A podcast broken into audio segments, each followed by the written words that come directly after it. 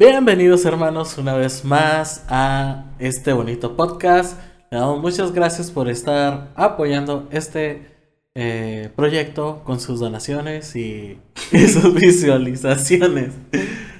Bueno, eh, pues soy Mario Nava y me encuentro con Ramón Torres. Ramón Torres. Y pues vamos a hablar en esta ocasión sobre el fatalismo. Eh, entonces, pues les damos la bienvenida. Gracias por estar una vez con nosotros. Esperamos que esta vez sí sea un episodio corto. Y pues esto es Feliz Culpa.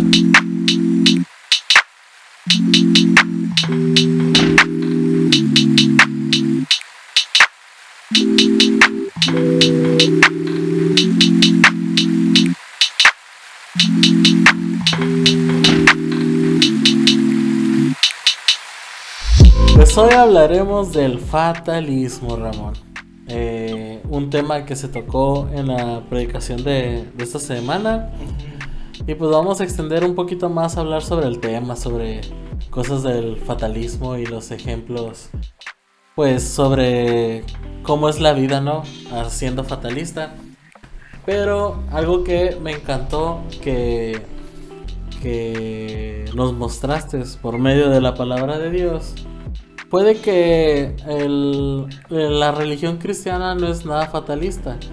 Incluso aunque pensamos de que Dios tiene su voluntad, que se va a hacer la voluntad de Dios y la obra de Dios, y aunque creamos que Dios tiene el control de las cosas y que Él es soberano, nuestra religión es nada fatalista. Incluso el apóstol Pablo, ah, hablando a los filipenses, eh, estaba en una encrucijada, ¿no? Eh, estaba encarcelado, eh, estaba a punto de morir, pero quién sabe qué iba a pasar, porque no se sabía qué iba a pasar con él en, el momento que estaba escribiendo la carta.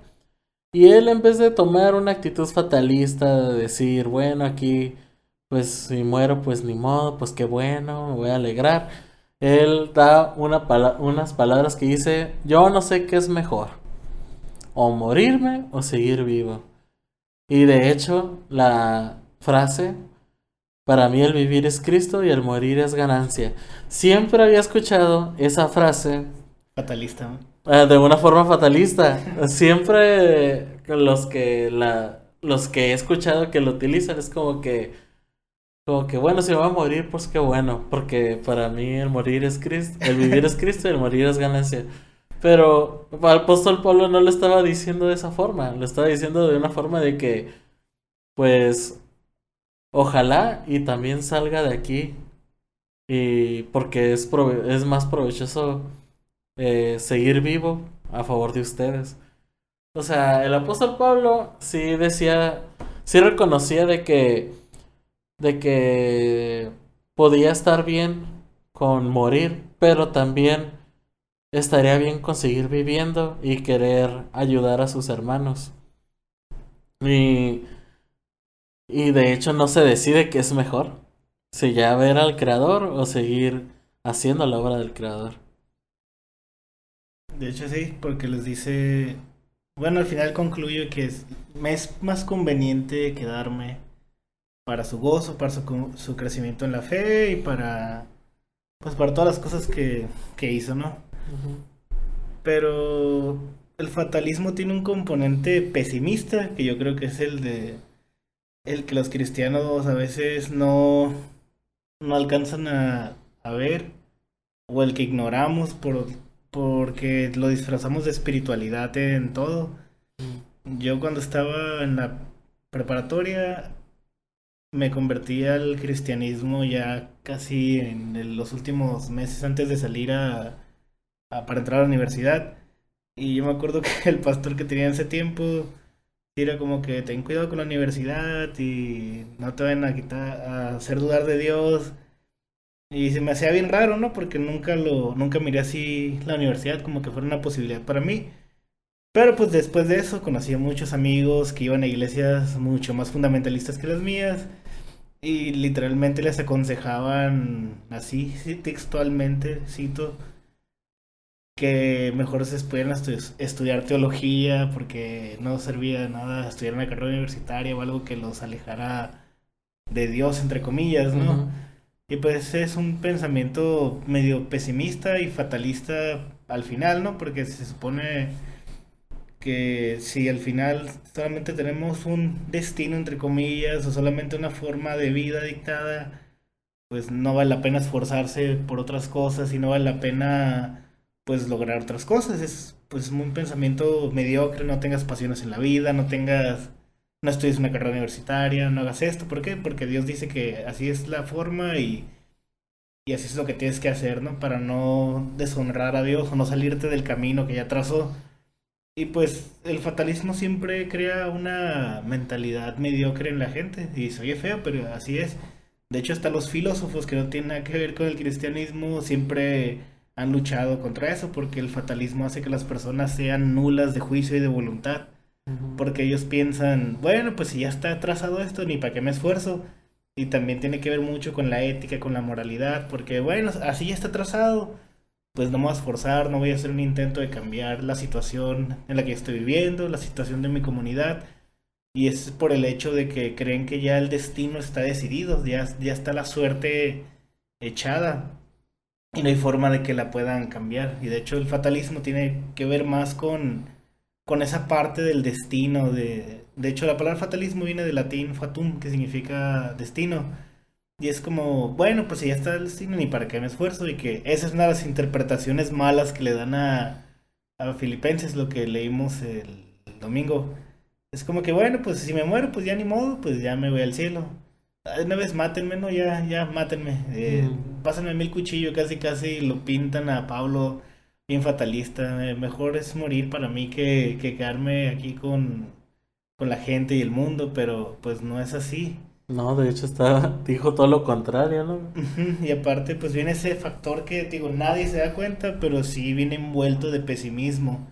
Mm. Es, por ejemplo, tú y yo nos, somos calvinistas de nuestra soteriología somos, creemos en la predestinación y pues la gracia soberana, que está bien si los que nos oyen no creen en eso, ¿no? Pero nosotros creemos que Dios nos, escogió, Dios antes de la fundación del mundo, y pues era su plan de redención. Y mucha gente malentiende nuestra doctrina soteriológica porque es como que, ah, pues son calvinistas y siempre salen con, con un argumento tipo, entonces no vamos a evangelizar porque Dios ya escogió a la gente. O cuál es el chiste. bien fatalista, pues la, la, interpretación se la dan de una manera... Sí, de hecho yo utilicé ese argumento antes de ser calvinista. Chale. Pero es que sí, o sea, te vas por el lado de que... Entonces, ¿qué sentido tiene, no? Si ya está todo hecho, por Dios. Y no, pero es que también nos olvidamos de las cosas que demanda Dios. Sí, ese es, ese es el tema, ese es el... Pues fue el asunto que quise tratar el domingo y que estamos extendiendo hoy, que el cristianismo no es nada fatalista, no, no tiene ninguno de esos matices. De hecho, todo lo que... Cuando Dios nos pone esas cosas como, por ejemplo, a mí me gusta mucho el Salmo 139, el salmista dice que Dios ya tenía todos los días escritos de su vida. Y te imaginas si alguien, alguien fatalista viendo eso, no, pues si Dios, Dios ya decidió mi destino, pues soy un robot, no tengo voluntad. Son los argumentos que siempre se escuchan, pues al menos respecto a la soteriología, a lo que creemos de la salvación, cómo funciona. Pero pues se filtran otras cosas que hacemos y que no nos damos cuenta, que en las cosas que decimos también se demuestra que somos fatalistas o pesimistas.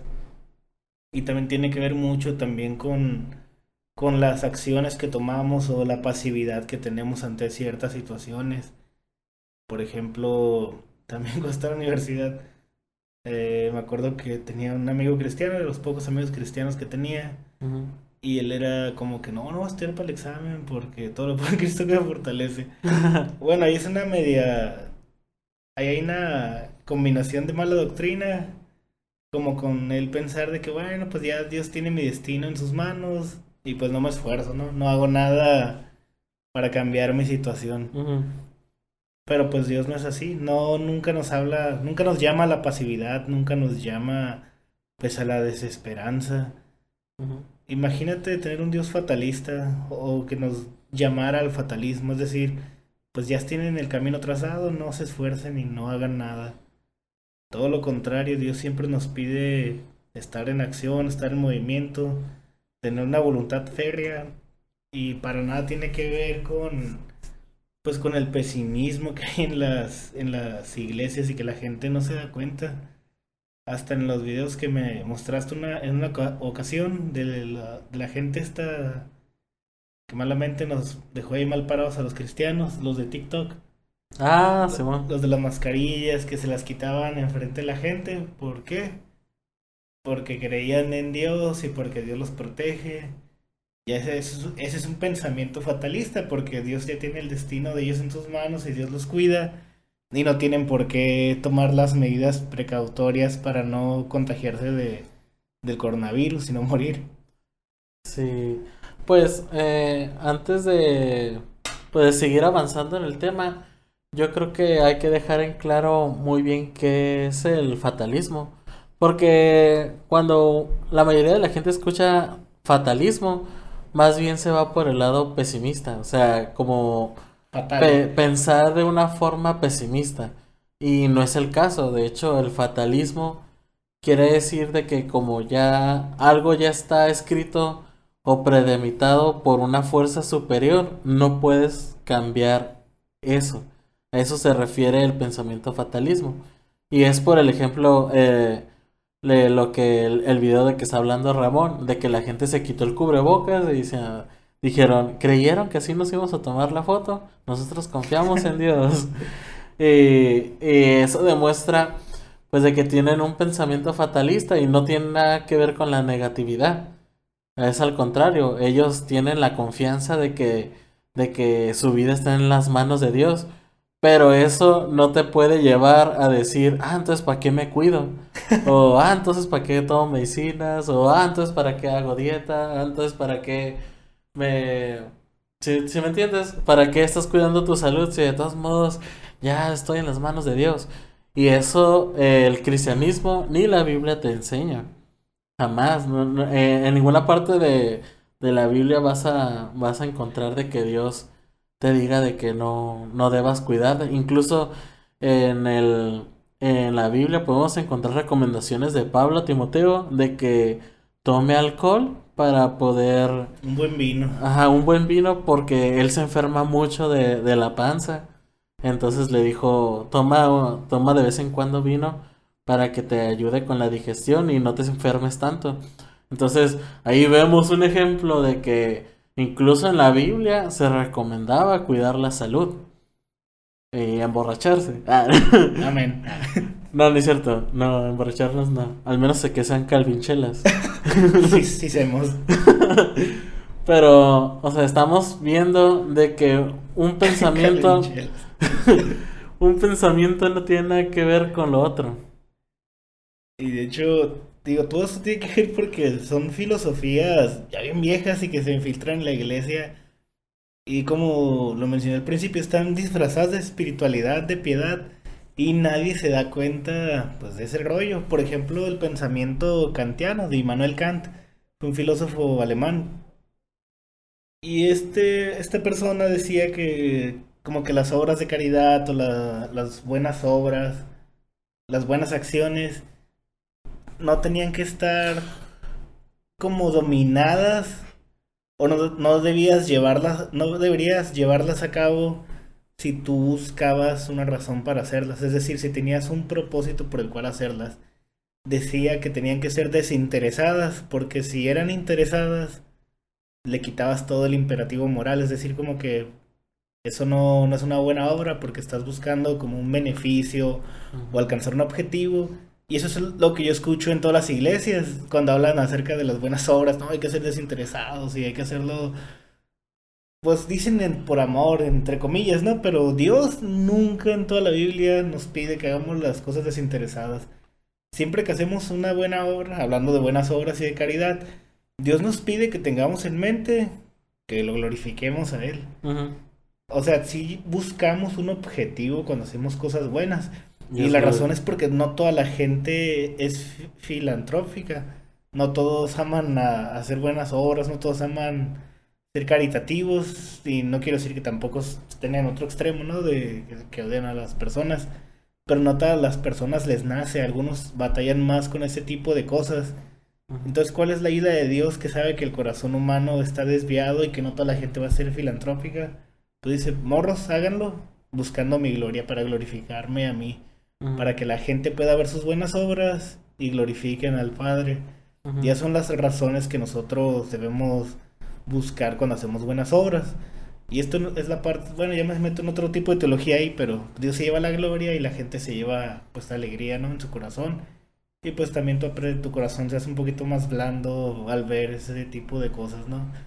Pero al ver las necesidades de sí, la gente. de la gente y ayudarlos, pues también te, te llena, ¿no? Hay esa recompensa triple para, para Dios gloria, para la gente que necesita, pues la ayuda y para ti, pues te, te quita esa dureza de carácter o de corazón.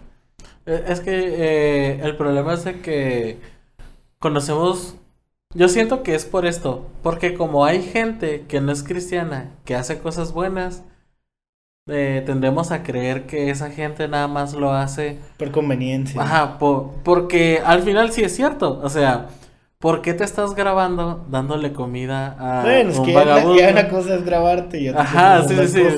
Pero pues, o sea, obviamente uno se va que a pensar mal y decir, ese vato solo quiere tener satisfacción propia y por eso hace cosas buenas y quiere parecer el bueno de, de, la, de la película y que quieren denotar, miren qué tan buena persona soy. Ahí sí entiendo el por qué llegan a pensar de lo contrario, o sea, de que no, entonces hay que hacerlo desinteresadamente. Pero es verdad, o sea, la Biblia nunca te ha dicho que lo hagas desinteresadamente. O sea, Tú tienes que tener un objetivo y es el glorificar a Dios por medio de tus obras. Y siempre se ha preguntado para qué sirven las obras, pues es para mostrar la gloria de Dios en, eh, en este pues en este mundo. Porque mucha gente, a la gente le puede llamar la atención a saber más sobre Dios viendo a los cristianos cómo se comportan.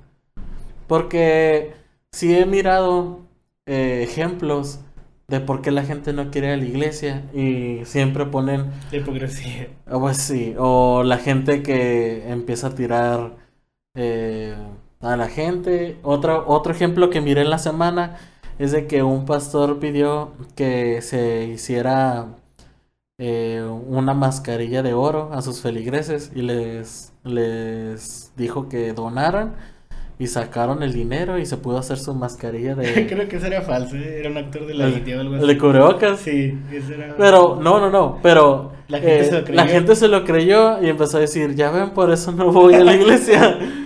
y era así como que. Dude, no. ¿Cómo, ¿Cómo pueden. ¿Cómo pueden. Uh... o sea, sí es importante el, el ejemplo, porque al final esa era una noticia fake. Pero aún así la gente se lo creyó. ¿Y por qué se lo creyó? Porque si hay gente bien loca, la neta. y sí. La neta sí hay gente bien loca. Y, y gente, ya... y gente más loca, ¿no? Que sí da dinero. Ah, pues sí. Eh, de hecho, a veces sí dudo en el por qué existe esa gente, pero... ¿Y por qué no están en nuestra iglesia? No, no, no, ¿cómo crees? Con que den likes a los videos y compartan, con eso es suficiente, hermanos. Porque al final esto, esto se va a pagar solo. Sí, se paga con nuestros salarios. Con Pues sí, al final. Pero de hecho hasta ya tenemos otros micrófonos y no sé si notaron la calidad del audio. Estamos trabajando duro, chicos. Pero para ustedes. Y para la gloria de Dios. Y para la gloria de Dios, obviamente. No somos kantianos. no hacemos las cosas desinteresadamente. No, pues no. Pero pues ese es el, el meollo del asunto, ¿no? Eh, tener un pensamiento fatalista, pues al final sí te puede, eh, te puede llevar como pensar que eres, eres espiritual, mm. pero pues en realidad te está llevando a un pesimismo. Sí, es que está bien, está bien difícil reconocer esas cosas hasta que hasta que no las comparas a la luz de la Biblia.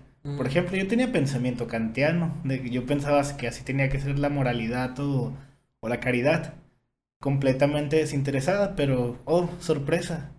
el pensamiento kantiano de hacer las cosas desinteresadamente no puede glorificar a Dios porque no está buscando ningún objetivo, no está buscando algo que, ¿cómo se puede decir? Un objetivo que cumplir, una meta que lograr, porque es desinteresadamente por completo. Porque si tú buscas un interés, según este filósofo, pierde todo el poder moral, la acción. Y obviamente no. En, Dios vemos que no es así.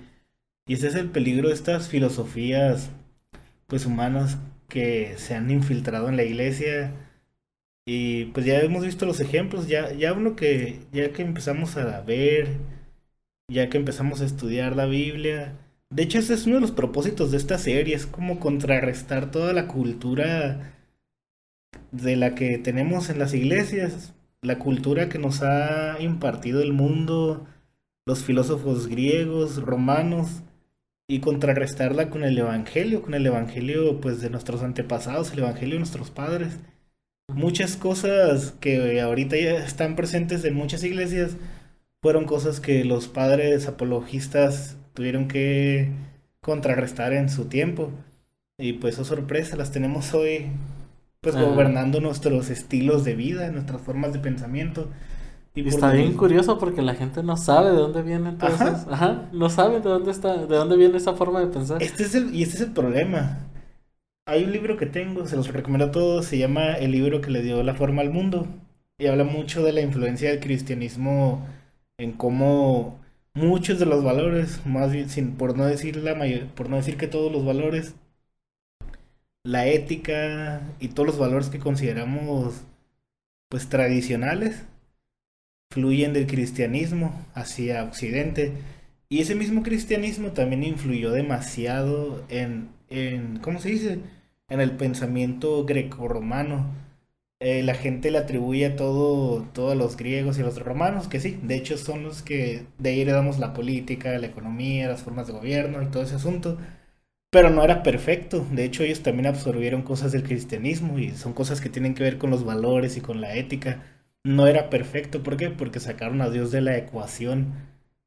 Ellos entran, absorben las ideas del cristianismo, se, se cristianiza Europa, por así decirlo, y nosotros ahora sí, con la llegada de, Cristóbal Colón a América y el Nuevo Mundo, pues esas ideas que ya fueron refinadas por el cristianismo, pues llegan hasta nosotros y es por eso que se les pone la medallita, ¿no? A los griegos y los romanos. Y ese es el problema. O sea, sí hay muchas cosas buenas que le damos de ellos, pero hay otras cosas que se están infiltrando o ya están en las iglesias y que nadie se da cuenta porque estamos tan empapadísimos de la cultura que nos rodea que nadie cuestiona las cosas. Por ejemplo, eso que yo digo de Kant es algo que nadie cuestiona en las iglesias de, y lo vas a escuchar así de los pastores y de la gente que se congrega ahí, porque es lo que se oye bien, es lo que se oye correctamente moralmente. moralmente y es como que bueno, no siento que haga disonancia con la Biblia, yo siento que hace armonía, ¿no? Porque pues Dios es moral también y si es cierto, ¿cómo, ¿cómo vamos a buscar un beneficio de las acciones y de la caridad? Y es como que, ¡pum!, carpetazo bajo nuestra lógica. Pero cuando nos tratamos de empapar de la Biblia, pues sí encontramos este tipo de cositas como que, uy, parece que no hacen tanta armonía, ¿no? Y el fatalismo, pues es una de ellas. Ya lo mencionamos en algunos ejemplos, malamente, de los cristianos de TikTok. Ah. Pero es como, es como está presente y el fatalismo puede llevar también al pesimismo. Y eso también ha dejado, ha hecho que muchas personas dejen la fe. Yo tengo amigos que cuando les presenté este, este cuadro teórico acerca de la, de la elección incondicional de Dios, ah, tuvieron un conflicto bien fuerte porque pues vieron eso como que, ¿y cómo tienes tú la, la, la certeza de que si eres o no eres? O y si no soy, ¿para qué me esfuerzo? Y todo, de todos modos, si no soy, un escogido de Dios, pues no me importa que tanto me esfuerce, al final estoy frito. Y pues eso, ese fatalismo se convierte en un pesimismo y los, los invita como a no esforzarse y no cambiar su situación. Por lo mismo que estamos explicando, de como ya está escrito mi destino y ya no va a hacer nada para cambiarlo. Y es como que, hijo, en todo, todo lo que te estamos diciendo Jesús no es fatalista, es como que todo el que quiera venir a mí y esté cansado, venga, yo le voy a dar descanso. O sea, nunca, y es otra razón por la que cuando predicamos el Evangelio a la gente que no conoce a Dios y que nunca ha ido a una iglesia, no hablamos de... No hablamos de la predestinación y esas cosas, no llegamos como que, bueno, arrepiéntense, pero hay una cláusula el que no se ha escogido, la, la, verdad ni la intente porque Dios, claro que no, por lo mismo, porque Dios de hecho, por eso hacemos pentecostales al momento de evangelismo. Pero pues es que sí, o sea, eh, la doctrina de la gracia habla sobre de que si tú eres escogido, Dios te va a traer, Dios te va a llamar. Y, y no he conocido a ningún, eh, ninguna persona en, al menos en esta, en esta ciudad, que sea evangélico o pentecostal, o incluso bautista. No he conocido a ninguno que esté en contra en que Dios te llama o en que no es coincidencia de que estés escuchando este mensaje, porque eso es muy de pentecostales, de que no es coincidencia de que estés aquí en esta noche. O sea, están dando por hecho la soberanía de Dios, al momento de salvar a alguien, pero cuando escuchan de que Dios es el que escoge, ahí es cuando ya no les gusta y ya lo forman de una forma fatalista, pero es que no, o sea, si la Biblia habla sobre sobre que el que el que busca a Dios, Dios lo va a restaurar. Si la Biblia habla de que él es el que restaura los corazones a quien a quien lo encuentre o a quien vaya con él. Y si la Biblia también habla de que Él hace la obra que los atraiga y Él hace el llamamiento, pues es como que no puedes negar una cosa y no puedes eh, negar la otra. O sea, si las dos están escritas, tienes que aceptarlo como es. Y es por eso que para mí el cristianismo, ya hablando sobre el calvinismo, pues para mí no me parece nada fatalista. Porque es como que más bien es un descanso de que, ah, qué bueno que todo dependía de Dios, porque si dependía de mí, iba a valer roña. y hablando de eso, también quiero recordar que puede haber fatalismo en sentido positivo.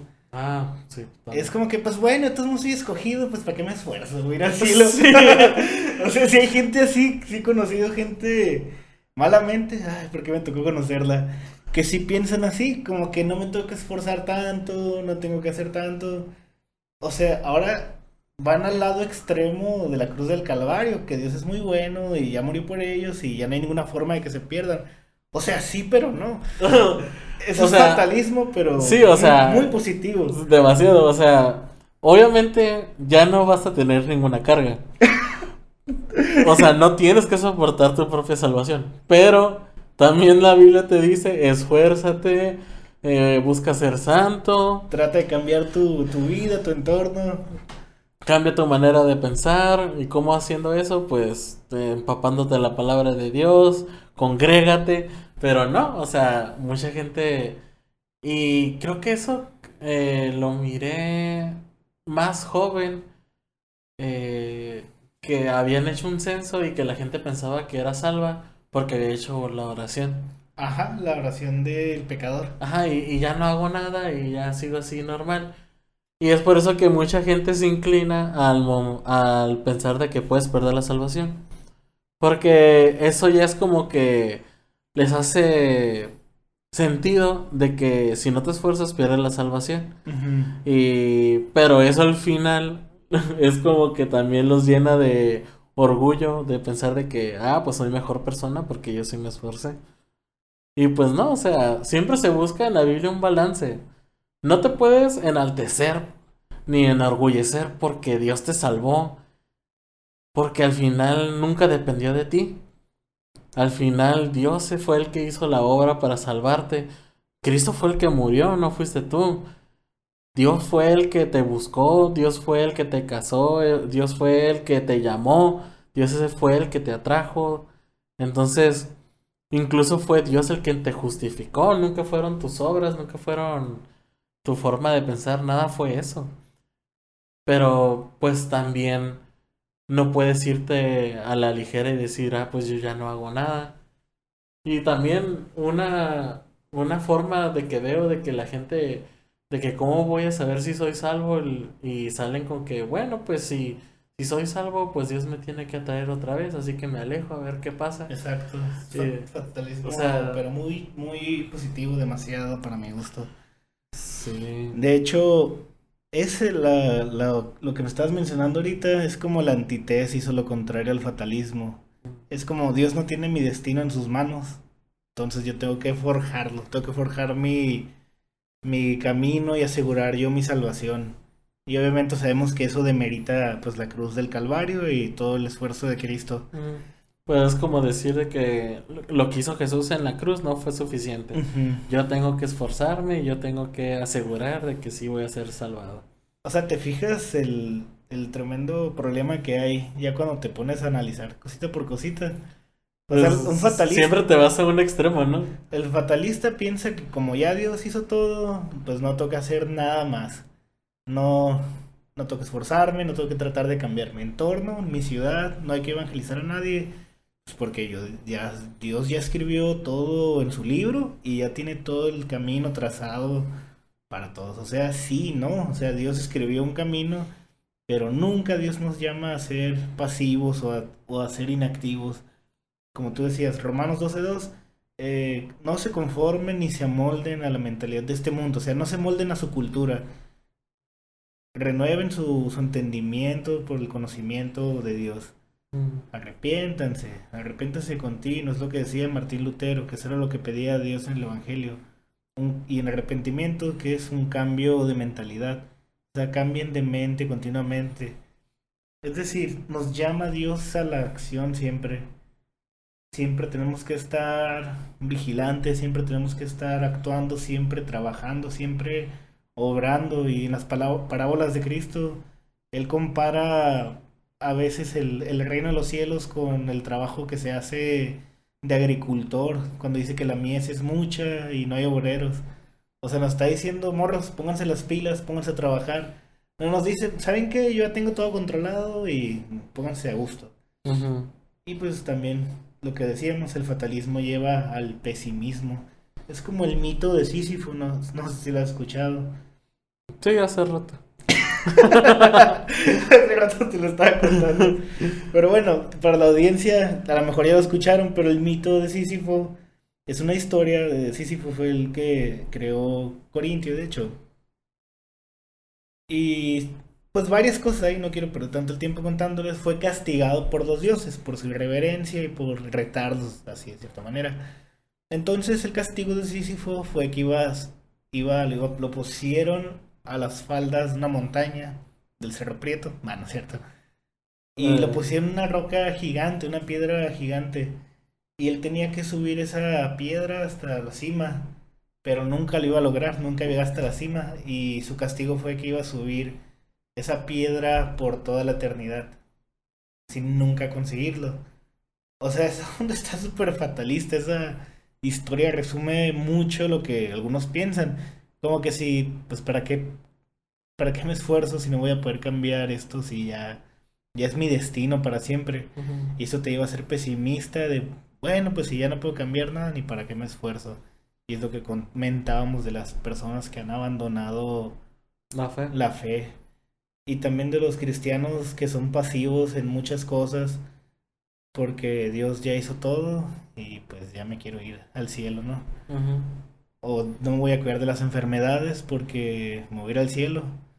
Eh, no voy a cuidar mi salud, no voy a cuidar mi alimentación porque pues si me muero pues voy a ir al cielo y es lo mejor que me puede pasar. O sea, nunca vemos a ningún creyente en el Nuevo Testamento ni en la historia de la del cristianismo que alguien pensara de esa manera tan fatalista y tan pesimista. Porque primero, Dios aprecia mucho la vida. ¿Puede un muerto glorificar a Dios, Mario? Pues no.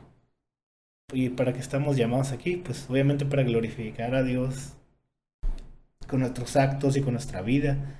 O sea, lo glorificamos y magnificamos su nombre entre la gente que está a nuestro alrededor Obviamente llegar al cielo, pues sí, es algo hermoso, es, es la esperanza que tenemos al final, ¿no? El descanso y el encontrar a Jesús cara a cara. Pero vemos que en la historia de la iglesia y en, los nuevos, en el Nuevo Testamento, se, se luchó, se luchó hasta lo imposible para preservar la vida, Ujú. Para no perder la vida. Nadie, no, Por eso existía la persecución cristiana. por eso no, no miro a los creyentes de Francia, los que se escondían en las catacumbas, bueno, ya agárrenos, mátenos para ir al cielo. No, se escondían.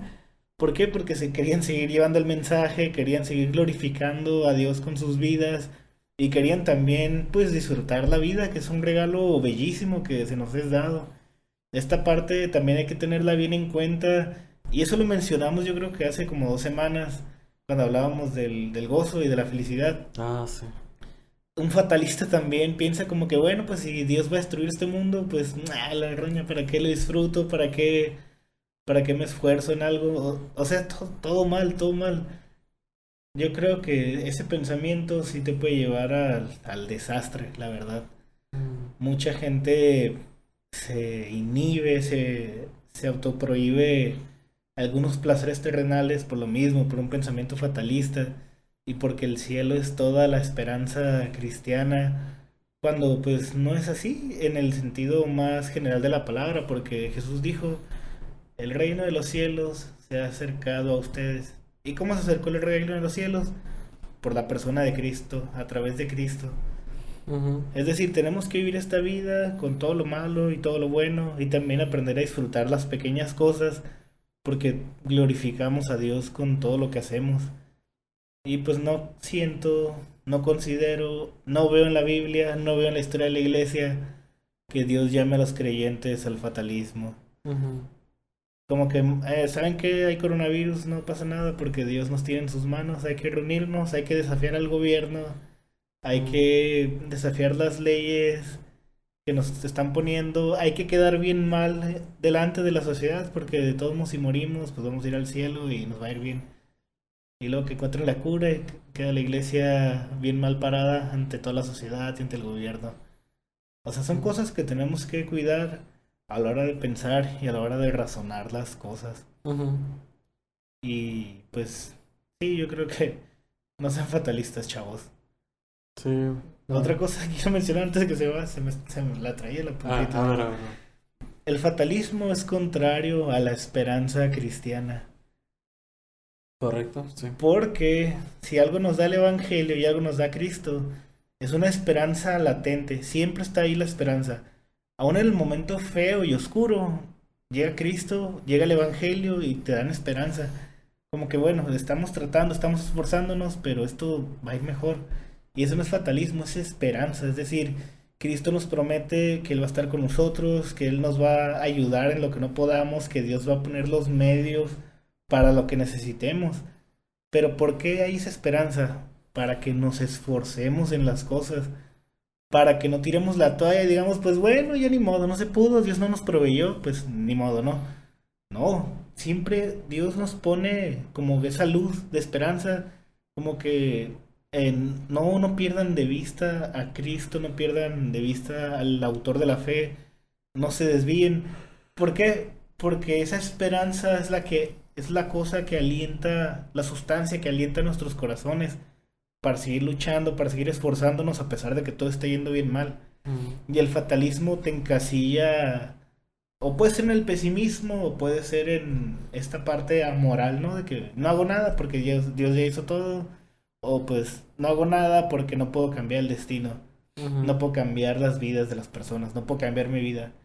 Claro que no, Dios siempre nos pone esperanza de una manera de que esfuerce más nuestros corazones, de una manera de que de que no perdamos pues la fe, no perdamos el hilo de lo que estamos haciendo. O sea, nos saca el fatalismo por completo. Sí. Y a veces lo confundimos, ¿no? Como si Dios quiere. Ándale. Pero no nos referimos a que, a que, pues bueno, a ver si Dios lo hace. Es como que no, o sea, reconocemos la soberanía de Dios, de que si Dios quiere hacer la obra, lo va a hacer. Y, pero eso no significa que, que seamos fatalistas, o sea, nos sometemos a la voluntad de Dios, pero también la voluntad de Dios dice, oye, esfuérzate, oye, tienes una esperanza, oye, muévete. Porque al final, imagínate que, que la gente no se esforzara por tener una carrera universitaria, Y Sí. solo, solo por el hecho de que no, es que nos tenemos que enfocar más en lo espiritual. O sea, Miguel Núñez es doctor. Y Fíjate, el bien que le hace no solamente a los creyentes, sino a la sociedad. Y es que es otra cosa, eh, es lo que yo, Y aún así glorifica a Dios. es lo- yo creo que fue uno de los puntos principales que se tocó en la predicación, el vivir para glorificar a Dios. El vivir es Cristo. O sea, la verdad, yo creo que de esto se habló hace mucho tiempo. O sea, no recuerdo quién lo dijo, pero lo había leído en algún lugar, perdón. Alguien decía que necesitamos jóvenes cristianos que fueran universitarios, que tuvieran carreras, que llegaran a puestos grandes o a profesiones, pues que tal vez no toda la gente tuvo oportunidad, ¿no? ¿Por qué? Porque la gente profesionista, la gente en puestos importantes también necesitan a Cristo. Entonces, ¿quién va a llegar? Y esto no es como demeritando a la gente que no tiene estudios, pero esta persona planteaba, no recuerdo bien, se los debo, ahí va a estar en los show notes, si es que ponemos. Pero él decía, el agricultor no puede hablar al nivel del gerente de una empresa.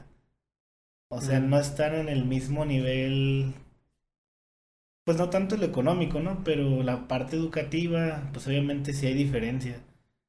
Y no es por demeritar, pero, por ejemplo, sus formas de entender el mundo y la cosmovisión que ambas personas tienen de la vida no son iguales. No. O sea, un agricultor no, no se va a poder a lo mejor poner en los zapatos del gerente de una empresa y tener los mismos problemas porque prácticamente viven en dos mundos completamente distintos. Entonces, ¿quién sí puede ser empático con ese tipo de personas?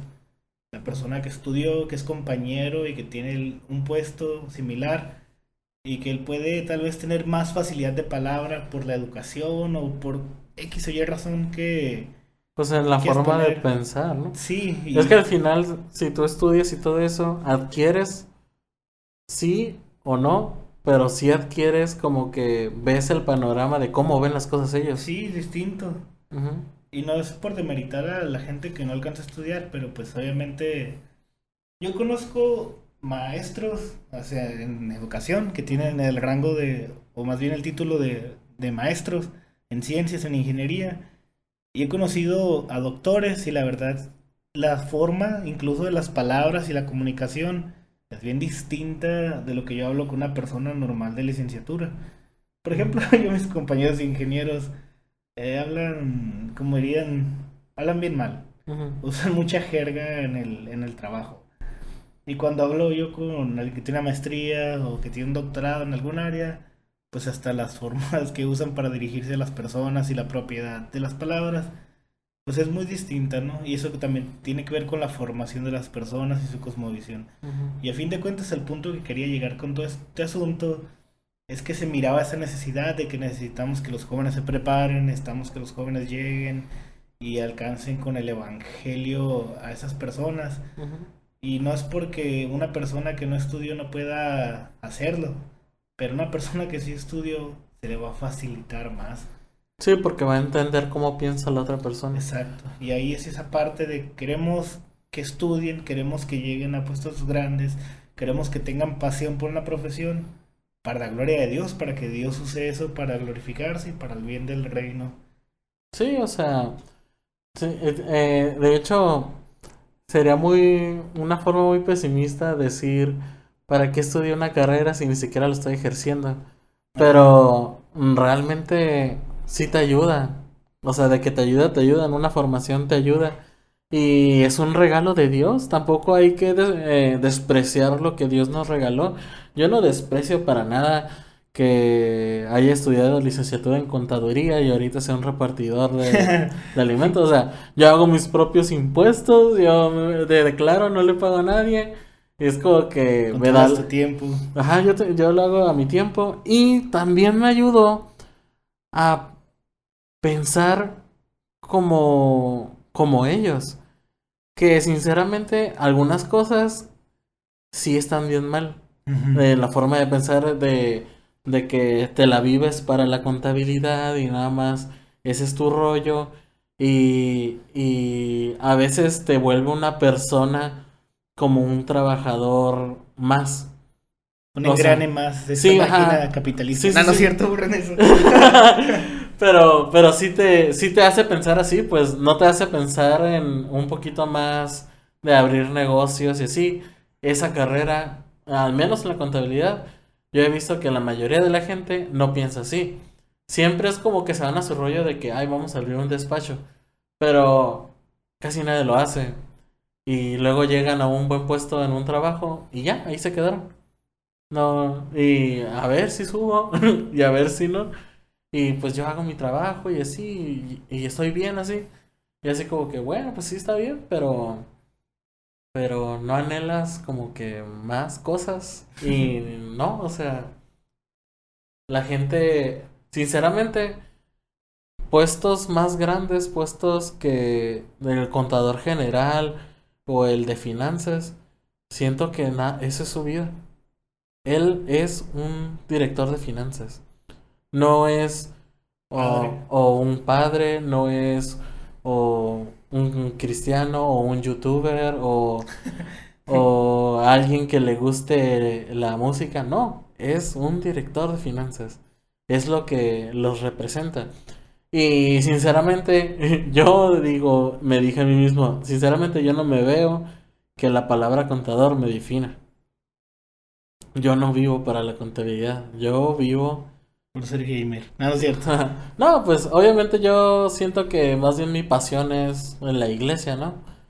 Y eso es, para mí era el vivir es Cristo, o sea, glorificar a Dios, eso era mi meta, eh, que eso eh, fuera lo que se denotara más, a pesar de que era un contador, a pesar de que soy un gamer, como tú dices, o, o a pesar de que soy un repartidor de comida, yo quiero que lo que más me defina es eso, ser un hijo de Dios, y ser una persona eh, a- agradable, tal vez, y, y ¿por qué no? O sea, también graciosa y, y cuando se presenta la oportunidad de, de presentar el Evangelio, hacerlo. Eso es lo que, lo que me gustaría que me definiera. Tal vez me faltan cosas por cambiar, pero definitivamente sí hay carreras o hay, hay formas de pensar que sí como que te cierran el, la forma de ver el mundo, ¿no? Y te dicen, eres esto. Y no sé, yo, yo no soy, yo no estoy a favor de eso. Estoy a favor de que estudiemos una carrera, estoy a favor de que nos titulemos y que en el Facebook pongamos el licenciado o el ingeniero antes de nuestro nombre. Pero pues sí, no estoy de acuerdo en que eso te defina como persona. Y por eso esa gente necesita el evangelio también. Sí, sí. Como pues sí, dices tú, viven completamente para la profesión. para el trabajo. Pero sí, es muy malo el fatalismo llevado al extremo. Que se haga un etos o una forma de vida tuya y ni siquiera estás consciente de ese asunto. Y la gente, yo, yo creo que hasta eso que la pandemia ha traído, obviamente es horrible, pero queriéndole ver el lado positivo, creo que ha traído esa parte pues necesaria. Ni siquiera quiero, no me quiero atrever a decirle buena, pero las personas que se han quedado encerradas en sus casas durante más de 100 días, creo que llevan como 120 días de, de cuarentena, no han podido escapar de su propio ser. Es decir, no...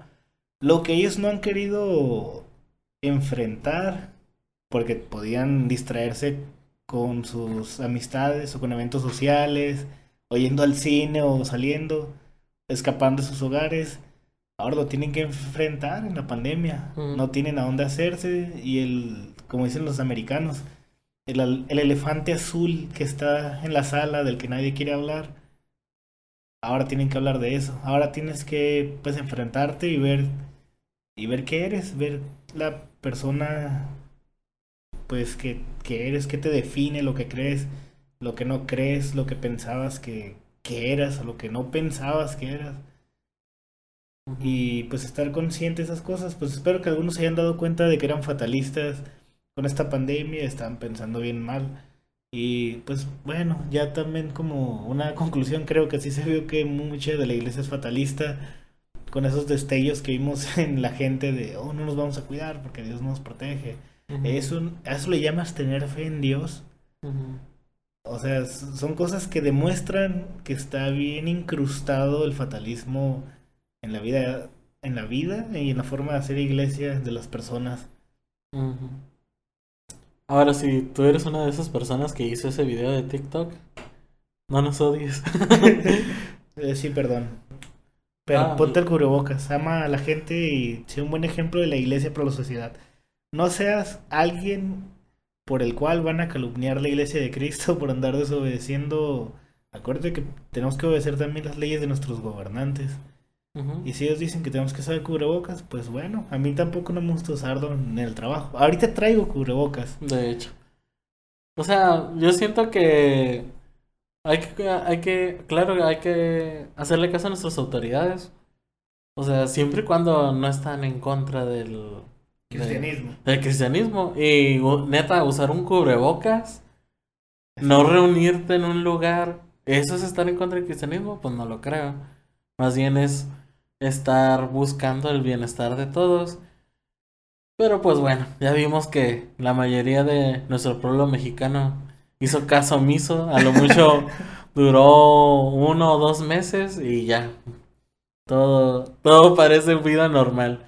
Por eso no me gusta salir en la tarde de mi casa porque todo parece vida normal. Oh, sí. Excepto ah. por los restaurantes, tienes que llevarte la comida a tu casa. Ahorita ya no, fíjate. ¿En serio? Sí, ya los... Qué bueno que me para ir mañana. Ah, no, Bueno, eh, esta vez creo que sí cumplimos el reto de no hacerlo tan largo el episodio. Lo siento, gente, pero es que lo que no hemos podido hablar en la cuarentena, aquí lo descargamos. Sí. Pues espero que hayan disfrutado el episodio eh, hablando sobre el fatalismo. Espero que hayan extendido su conocimiento respecto a lo que era el fatalismo, porque yo antes sí pensaba que era ser pesimista, pero no, o sea, solo están de la mano, pero no, no siempre es ser pesimista cuando tienes un pensamiento fatalismo, fatalista. Espero que esta serie de, de episodios te hayan ayudado a entender filosofías que se han filtrado en la iglesia y que a la luz del evangelio pues no van. Y pues todo esto pues es para qué? Para glorificar a Dios, para ser mejores cristianos. Y para el, como dijo Pablo, para el provecho de ustedes. Exactamente. Lo estamos haciendo por ustedes, iglesia. Y por otra persona que nos esté escuchando ahí también. Ah, para todos. Pero nuestro principal objetivo es para nuestra iglesia local. Es nuestro... Pues es la razón por la que lo empezamos a hacer. Para que ustedes tuvieran algo que escuchar entre semana y lo que les habíamos dicho, hay cosas que no se pueden decir en la predicación expositiva por la naturaleza de la predicación y porque me quedo afónico a los 40 minutos.